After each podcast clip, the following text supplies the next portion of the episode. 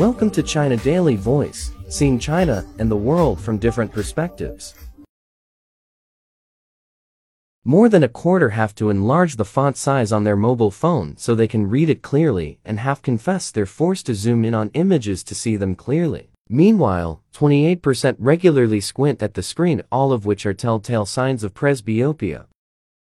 Our eyes are not designed to be fixed on a single object for a long period of time, especially smaller format laptops, tablets, or smart devices. They may feel uncomfortable, sore, tired, and even start to itch or burn. In rare cases, dry eye syndrome can lead to more serious eye issues, says Giles Edmonds, Clinical Services Director at Specsavers. Dry eye syndrome is a condition where the eyes do not make enough tears or the tears evaporate too quickly. If appropriate measures aren't taken, this may lead to conjunctivitis or inflammation of the cornea.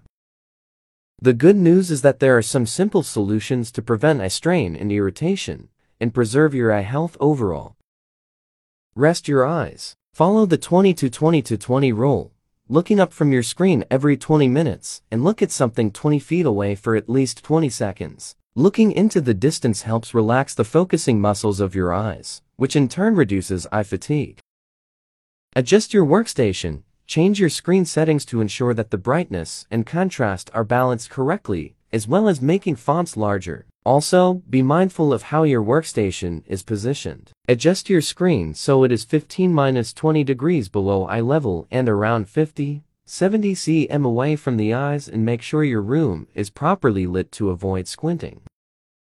Reduce glare. Reflections on your computer screen can cause glare and lead to eye strain. Try reducing this by attaching an anti-glare screen to your monitor or laptop to avoid external light shining onto the screen. Glasses wearers can also have lenses treated with an anti-glare coating. That's all for today. For more news and analysis, buy the paper. Until next time.